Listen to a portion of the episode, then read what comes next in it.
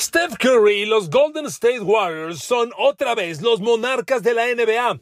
Ahora, la era Steph Curry, Kyle Thompson, Draymond Green ha conquistado su cuarto título NBA y Curry es un jugador fantástico, fuera de serie, abriendo la pregunta, ¿pertenece Steph Curry a la misma categoría que Michael Jordan y los Chicago Bulls y Kobe Bryant y sus Lakers?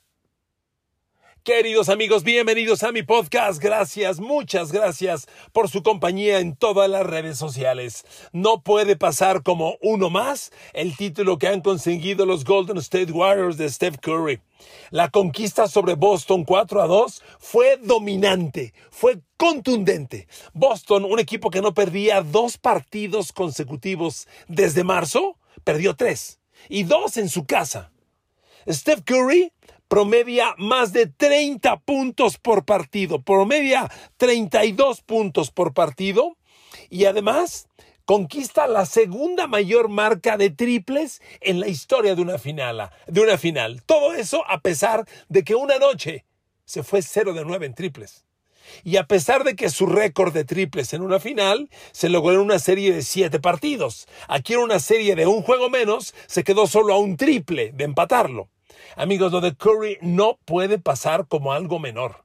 Steph Curry es un histórico, es un fuera de serie.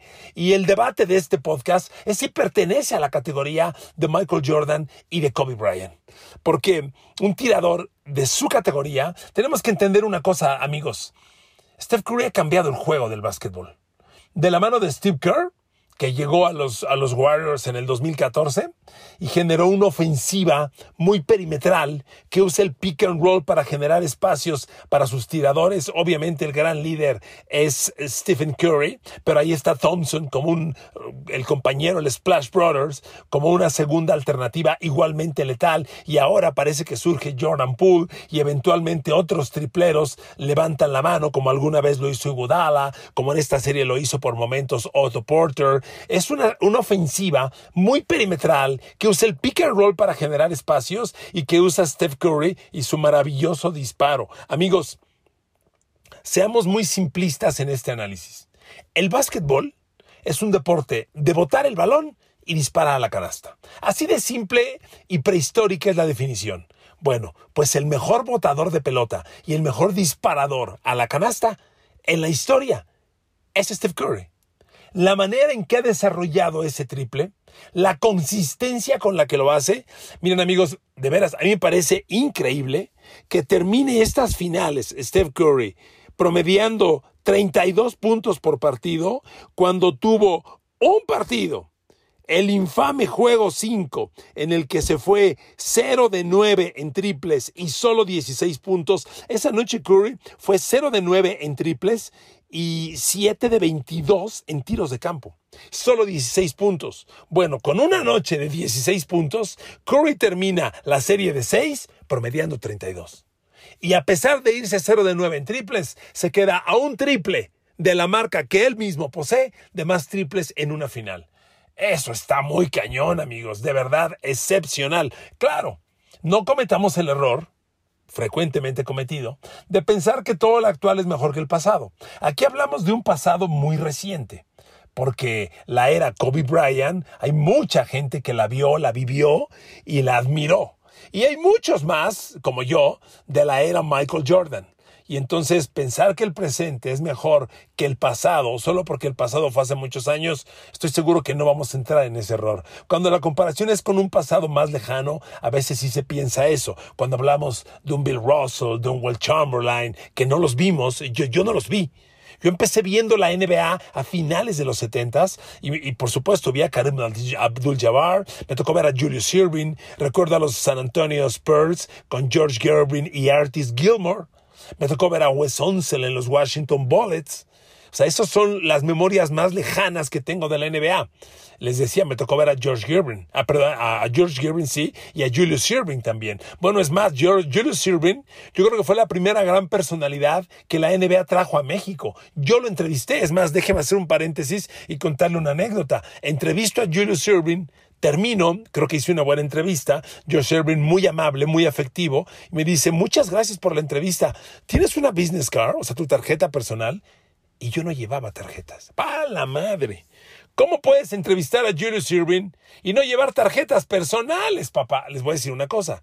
Jamás las he usado. Hoy no tengo. Nunca he sido de tarjeta. Jamás ni en el pasado. Hoy con el WhatsApp y los emails, menos. Dame tu celular y yo te mando un WhatsApp y ya nos contactamos. Nunca usé una tarjeta, pero cuando Julius Irving se levanta y me dice muchas gracias, tienes una business card y yo le digo no traigo, puta, si lo recuerdo como una memoria muy penosa de mi pasado, aunque les repito, me justifico, yo nunca he usado las, las, las business card como manera de presentación. Pero queridos amigos, me tocó ver esa NBA me tocó ver ese pasado de la NBA y entonces creo que necesariamente tenemos que valorar todos los tiempos. Es obligado recordar que Kobe Bryant ganó cinco títulos NBA. Y ganó cinco títulos, digamos que en dos eras. Porque la era con Shaquille O'Neal fue una era complicada para él, de mucho ego, de mucha rivalidad personal. Él ganó cinco títulos tres con Shaq y dos sin Shaquille O'Neal. Y bueno, la era Michael Jordan, que tiene seis títulos y lo tiene como el más grande. A ver amigos, antes de continuar esta, esta comparación y este análisis de Curry y el lugar que merece en la historia, sobre el tema Jordan, yo, yo sí les quiero decir una cosa. Yo nunca debatiré, jamás, ni siquiera es un tema para abrir la puerta, si alguien está en la categoría de Jordan como el mejor jugador de la historia. A ver, Michael Jordan es el mejor basquetbolista de la historia y el mejor atleta de la historia. Punto final. Empieza la oración y termina la oración. No hay más que debatir. O sea, eso no tiene punto de análisis y no es una terquedad mía. Jordan tiene algo que no tiene nadie. A ver, nadie. En el deporte mundial. A todo atleta le recordamos, le conocemos una noche trágica, una gran derrota. Dígame usted cuál fue la gran derrota de Jordan. Dígame usted cuál.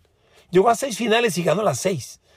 En la NBA, un deporte que se juega a ganar series, series de cuatro en siete partidos, Jordan ni siquiera jugó un séptimo juego en las finales. Todas sus finales, las seis, las ganó en seis juegos o menos. No requirió de siete.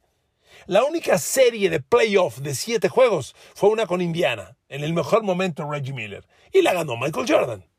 Entonces, si Jordan ni siquiera requirió un séptimo juego, si ganó seis finales de seis finales que jugó, ¿quién entra en esa categoría? Solo quien juegue lo mismo. Y Steph Curry, perdón, Steph, perdiste dos finales, dolorosas. La de, la de LeBron James, muy, muy lastimosa, y la de Toronto, con Kawhi Leonard. Eh, haber querido Kobe, te tocó sufrir dos derrotas bien dolorosas. La de Detroit Pistons, de la gran generación de Chauncey Billups, de, de Ben Wallace, Rashid Wallace, Tyshawn Prince, ese equipazo de los Pistons, que es de lo más maravilloso que me ha tocado ver, le ganó a Kobe y Shaq. Y después a, a Kobe le tocó perder también la final contra Boston Celtics. Perdió contra Paul Pierce, Kevin Garnett, Ray Allen. Entonces Kobe tiene sus tragedias. Y Michael Jordan no perdió. A ver, si le rascamos mucho, tal vez, como dicen los abogados, probablemente, sin concederlo, pero probablemente, la gran derrota de Jordan sea en los playoffs cuando se retira la primera vez y regresa. Regresó después del juego de estrellas a, esa temporada, tras año y medio retirado, casi dos años. Regresó, se integró a los Bulls y perdieron en playoff contra Orlando Magic de Shaquille O'Neal, que ya tenía a Horace Grant en sus filas. Probablemente, sin conceder, esa sea la gran derrota de Jordan. Que en año de retiro, parcial, de regreso, sin haber entrenado, para mí, perdón, para mí no aplica. Pero bueno, probablemente habrá siempre anti-Jordans y son muy válidos. Probablemente esa sea la gran derrota de Jordan. ¡Por Dios! Jordan nunca perdió. Y cuando lo llevamos a los niveles del mejor atleta de la historia, perdón, Messi perdió 4-0 con el Liverpool. O sea, Messi acaba de perder con el PSG, un partido imperdible contra el Real Madrid que tenían ganados, controlados y en su casa. Entonces, amigos, los grandes atletas, a pesar de su grandeza, tienen una noche trágica. A Mohamed Ali le fracturaron la, la mandíbula por andar de hablador al gran boxeador. Entonces, Tom Brady tiene dos Super Bowls perdidos contra los Giants. Jordan no. Entonces, ese para mí no es debate. ¿Ok? Para mí no es debate. Pero retomemos el origen de esto. Lo de Curry es especial. Porque miren amigos, tirar a la canasta es un ejercicio que mueve este deporte. Y probablemente no haya mejor tirador que Steph Curry. Ese jump shot, el jump shot en el básquetbol es un tiro bien complejo. Lo primero que te enseñan es el tiro libre. Te enseñan a pararte, a flexionar las rodillas, un pie ligeramente más adelantado que el otro, cómo, de, cómo despegas como catapulta, levantas rodillas, sueltas brazos. Tiene una mecánica bien compleja el tiro libre. El jump shot más, porque lo haces en elevación y lo haces en movimiento. Y el jump shot de Steph Curry, sea detrás del arco para triple o sea interior, es imparable. Y miren amigos, yo les pido otra reflexión. Cuando uno dice final NBA, Golden State Warriors, Boston Celtics, lo primero que piensas es, ok, Golden State Warriors, Steph Curry. Ajá, ¿y Boston Celtics? Marcus Smart, el defensivo del año. Entonces, ahí viene Steph Curry, ahí te traigo, ¿eh? Al defensivo del año contra Steph Curry. No le vio ni el polvo ni el maldito polvo. Es más, el defensivo del año, Marcus Smart. Y el gran equipo defensivo era Boston. Bueno, pues concluida la final de NBA, el gran equipo defensivo fue Golden State. Fue Golden State. Y el gran duelo personal defensivo que se ganó fue el de Andrew Wiggins sobre Jason Tatum, que literalmente lo frustró. El Jason Tatum del juego 6 era un Jason Tatum derrotado corriendo en la duela no quería ver a Andrew Wiggins. Y Wiggins, dignísimo competidor, el canadiense, le peleó, lo, avasalló, lo limitó y terminó humillándolo, deportivamente hablando, humillándolo. Entonces, el gran equipo defensivo, con el defensivo del año, Boston Celtics y Marcus Smart, acabaron siendo, como dice en inglés, outplay por la defensa de Golden State. Y ahí está Steph Curry, amigos, con ese triple infalible, porque usted revisa los seis partidos de Curry y es un modelo de consistencia espectacular. De veras, a ver, juego 1, 34 puntos. Se fue 12 de 25 en campo y 7 de 14 en tiros libres. Juego 2, Steph Curry mete 29 puntos. Se va 9 de 21 de campo, 5 de 2 en triples. Vean nada más qué consistencia. Espectacular. Tercer juego. Steph Curry se vuelve a ir en 31 puntos. 31 puntos, 12 de 22 de campo y 6 de 11 en trip. Vea qué números. 12 de 22 de campo, más del 50%. 6 de 11 triples, más del 50%. En una final NBA contra el defensivo del año. perdón, perdón el francés, no me chingues contra el defensivo del año. Cuarto juego de, estas finales. Steph Curry, 43 puntos, porque es el juego en Boston, en el TD Garden. Y ahí Steph Curry se fue 14 de 28 de campo, otra vez arriba del 50% y 7 de 14 en triples. Increíble. Viene el quinto juego donde como todo ser humano tiene derecho a una mala noche, se va 7 de 22 de campo, 30%, 0 de 9 en triples, primera vez en la historia desde su carrera que en playoffs no mete un triple en un partido y de primera vez en 233 juegos sin un triple, se va a 0 de 9 en triples y termina solo con 16 puntos. Pero increíblemente, en el juego 6, el pasado juego, Steph Curry otra vez supera la barrera de los 30 puntos, se va a 12 de 21 de campo, otra vez arriba del 50% y 6 de 11 en triples, otra vez arriba del 50%. Amigos, eso es espectacular espectacular.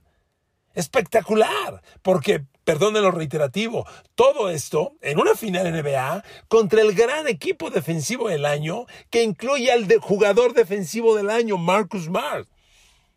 Cuando arrancó la serie, yo les dije en uno de mis eh, podcasts o análisis de redes sociales, les dije, normalmente en cualquier deporte de conjunto, cuando se enfrenta una gran ofensiva contra una gran defensiva, prevalece la defensiva. Y con ese análisis yo les dije de inicio, me gusta Boston. Mi pronóstico fue Boston 4-2. Claramente fallé, pero atiné en algo. Dominó la gran defensiva. Solo que la gran defensiva fueron los Warriors y no los Celtics. Amigos, tenemos que hablar del grado defensivo de este equipo. Lo de Wiggins, además, ¿de dónde sabíamos que Wiggins era un defensivo tan dominante? Dígame, ¿de dónde? Wiggins ha sido un jugador que tiene toda su carrera, como le llaman en inglés, underachiever. Es decir, es un jugador que se ha quedado corto a la expectativa. Siempre, porque fue primera selección global, porque fue un fracaso para Minnesota y porque anda como que buscando una segunda oportunidad. Algo tiene Steve Kerr. Algo tiene Steve Kerr que llega a Wiggins y lo desarrolla en lo que hemos visto. Algo tiene Steve Kerr, que Gary Payton, un jugador que ni chamba tenía, el hijo del guante, llega con Kerr y se transforma en lo que vimos. Algo tiene Steve Kerr, que nuestro Juan Toscano encuentra un nicho ahí y produce. Produce. Ahorita voy a hacer un comentario de Juan Toscano, pero terminemos con Curry. Amigos, realmente lo que ha entregado toda esta serie Steve Curry es histórico. De veras, esa noche de 0 de 9 en triples solamente hace más grande toda la serie. Porque terminar a un triple del récord histórico de triples en la NBA que le pertenece a él, pero terminar a un triple habiendo tenido un juego de 0 de 9, y cuando el récord histórico se hizo en 7 juegos, y esta fue una serie de 6, prácticamente de 5, porque en uno se va a 0 de 9, es fenomenal. Es fenomenal, de veras. Ver a Steve Curry es pensar que él es más rápido que todos, que él tiene otro balón, que, a él le dan alguna ventaja, porque no es posible verlo dominar como domina el juego. Hay que disfrutarlo. Hay que disfrutarlo. Entonces, amigos, a la pregunta, ¿Steve Curry pertenece a la categoría de Kobe Bryant y Michael Jordan? A la pregunta, si Steph Curry pertenece al mismo grupo selecto de Kobe Bryant y Michael Jordan? La respuesta es sí. Porque estamos hablando del líder de una generación que ha dominado un periodo importante de la NBA. Y estos Golden State Warriors indudablemente han dominado este periodo. Son campeones de la NBA desde el 2015 y en estos ocho años han jugado seis finales. Han ganado cuatro y son claramente la fuerza dominante liderada por Steph Curry tenemos que aplaudirlo de pie. Pertenece a esa generación. Yo no sé cuántos más hay en esta generación. Indudablemente hay que meter aquí a Magic Johnson y a, Larry Bird. Indudablemente, que fueron en paralelo los dos líderes de una generación. Era Magic y Lakers o Larry y Celtics. Pero ellos dos pertenecen a esta categoría. Tal vez sea un grupo que no tenga más de cinco. ¿eh? Yo, miren, como les decía hace rato, no quiero hacer menos al pasado lejano. No lo vi. No vi a Oscar Robertson, no vi a Will Chamberlain, no vi a Bill Russell. No los hago menos. Por eso no puedo hablar, pero tampoco los puedo incluir. Yo veo el básquetbol desde finales de los 70 y para mí el grupo selecto de líderes de una generación es Magic, Larry, Kobe, Michael Jordan y ahora Steph Curry. Sí pertenece a esa generación. No estamos hablando del mejor jugador de la historia, ya dejé en claro mi visión, pero a esta generación sí pertenece Stephen Curry. Y además, amigos, tiene que gozar este título Stephen Curry, porque miren, cuando, cuando llegaron los títulos con Kevin Durant, lo voy a ser honesto, yo dije, ah, caray, eh, Kevin Durant a los Warriors, pues está bien, pero yo siempre vi a los Warriors como el equipo de Steph Curry. Y cuando llegó Kevin Durant, Curry le daba el balón. En los momentos críticos, Kevin Durant disparaba la canasta definitiva. Yo dije, ah, caray. O sea, Curry se levantó para dejar que Durant dominara a los Warriors, que son su equipo, me sorprendió mucho. Y entonces te genera la duda de quién eran esos Warriors, de Curry o de Durant. Hoy nos queda claro que eran de Curry después de ver lo que ha hecho Curry. Y sinceramente, amigos, es otro gran, gran premio a un conjunto no es la compra de superestrellas. Ahora andan por ahí vacilando que si Steph Curry se va a ir a los Lakers con LeBron o si LeBron se viene a los, a los Warriors con Steph. No, señores, este es el modelo de la NBA. Así como aplaudí yo de pie la coronación de Giannis Antetokounmpo el año pasado, hoy aplaudo la de Steph Curry. Es un jugador fenomenal y es un privilegio poder gozarlo. Gracias por escuchar este podcast. Les mando un abrazo con todo cariño. Que Dios los bendiga y nos escuchamos el próximo lunes.